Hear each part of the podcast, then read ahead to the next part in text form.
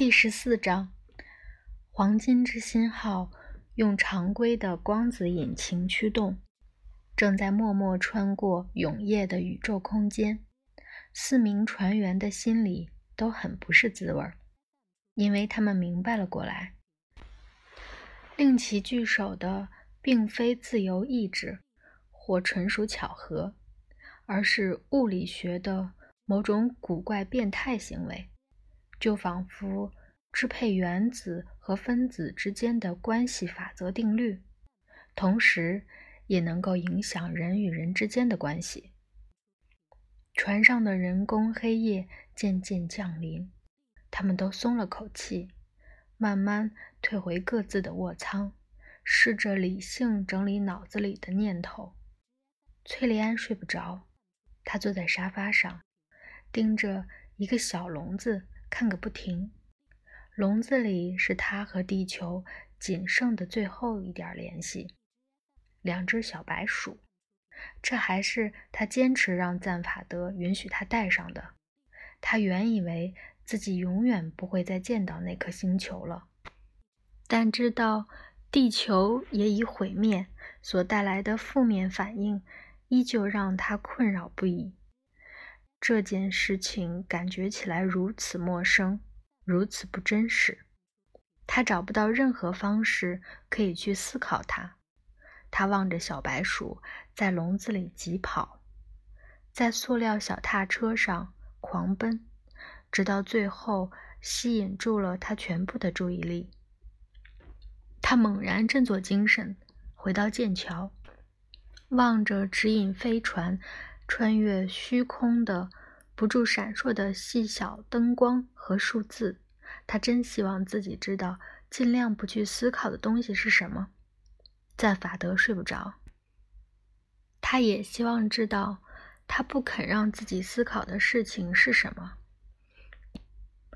就其记忆数级范围而言，有某种捅了大娄子的模糊感觉。始终挥之不去，叫他很不舒服。多数时候，他能够把这个念头推在旁边，不去浪费时间担心。但福特大老爷和亚瑟·邓特忽然间莫名其妙地上了飞船，使得这个念头又活了过来。不知为何，这件事似乎符合他此刻。还看不清的某个模式，福特睡不着，能够再次上路，他兴奋的难以自制。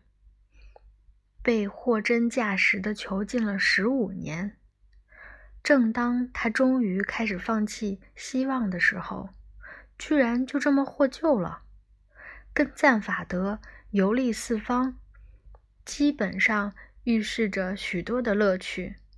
他的这位半表哥身上隐隐约约有些不对劲的地方，可他也说不清楚究竟是哪儿不对劲。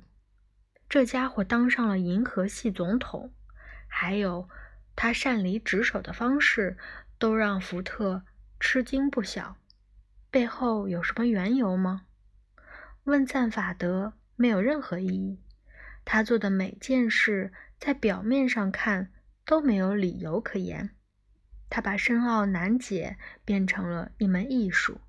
他总是猛然扑向生活中的万事万物，态度中混杂着无可比拟的某种天赋和发乎肺腑的弱智。你往往很难辨别到底哪个是哪个。亚瑟在睡觉，他累得够呛。有人叩响了赞法德的门，门轻轻划开。赞法德，怎么？椭圆形的光球勾勒出了翠莉安的轮廓。我想，我们已经找到你来找的东西了。啊，真的？福特放弃了睡觉的念头。卧舱一角有个带键盘的小型电脑屏幕。他在屏幕前坐下，试着为《银河系搭车客指南》编撰奥贡人主题的新条目，但实在想不出足够刻薄的言辞，只得放弃了念头。找件睡袍裹上，出门去剑桥溜达。才踏进剑桥，他就很惊讶地发现两个人影兴奋地趴在电子仪器上。看见了吗？飞船即将进入环绕轨道。说话的正是崔里安。那有颗星球，百分之百符合你的预测。赞法德听到响动，抬起头来。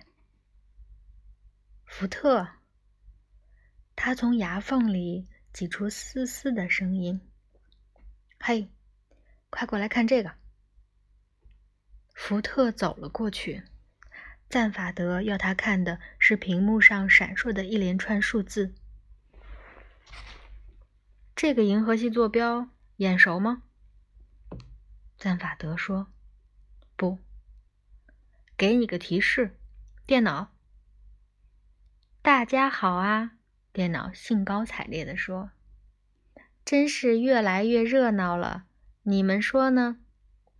闭嘴！赞法德说：“快到屏幕上去。”剑桥的灯光即刻变暗，控制台上尖针般的光点一阵乱闪。映在四双瞪着外部显示屏的眼睛当中，显示屏上完完全全、彻彻底底没有任何东西。认出来了，赞法德低语道。福特皱起眉头：“呃，没有。”他答道。“你看见什么了？”“啥也没看见。”“那还没认出来？”你在胡扯什么啊？我们在马头星云里，一整团巨大的乌云。你指望我从黑着的显示屏上认出来这个？在银河系，只有在黑暗的星云内部，你的眼前显示屏才会是黑着的。说得好，赞法德哈哈大笑。他显然因为什么事情异常兴奋，几乎有几分孩子气。我说：“这实在太牛逼了，简直没得比了。”现在尘埃星团里究竟有啥了不起的？福特说：“你觉得在这儿能找到什么？”赞法德追问道：“什么也找不到。”连恒星也找不到，连行星也找不到，找不到。电脑，赞法德喊道：“旋转视角一百八十度，还有，不许乱说话。”刚开始，屏幕上一切照旧，紧接着，巨大的屏幕的角落出现了一团亮光，一颗小碟子大的红色恒星。爬上屏幕，背后有另外一颗恒星，亦步亦趋，双星系统。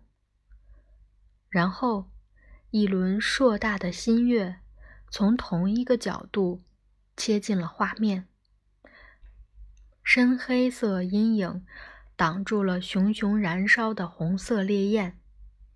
视角来自一颗行星上。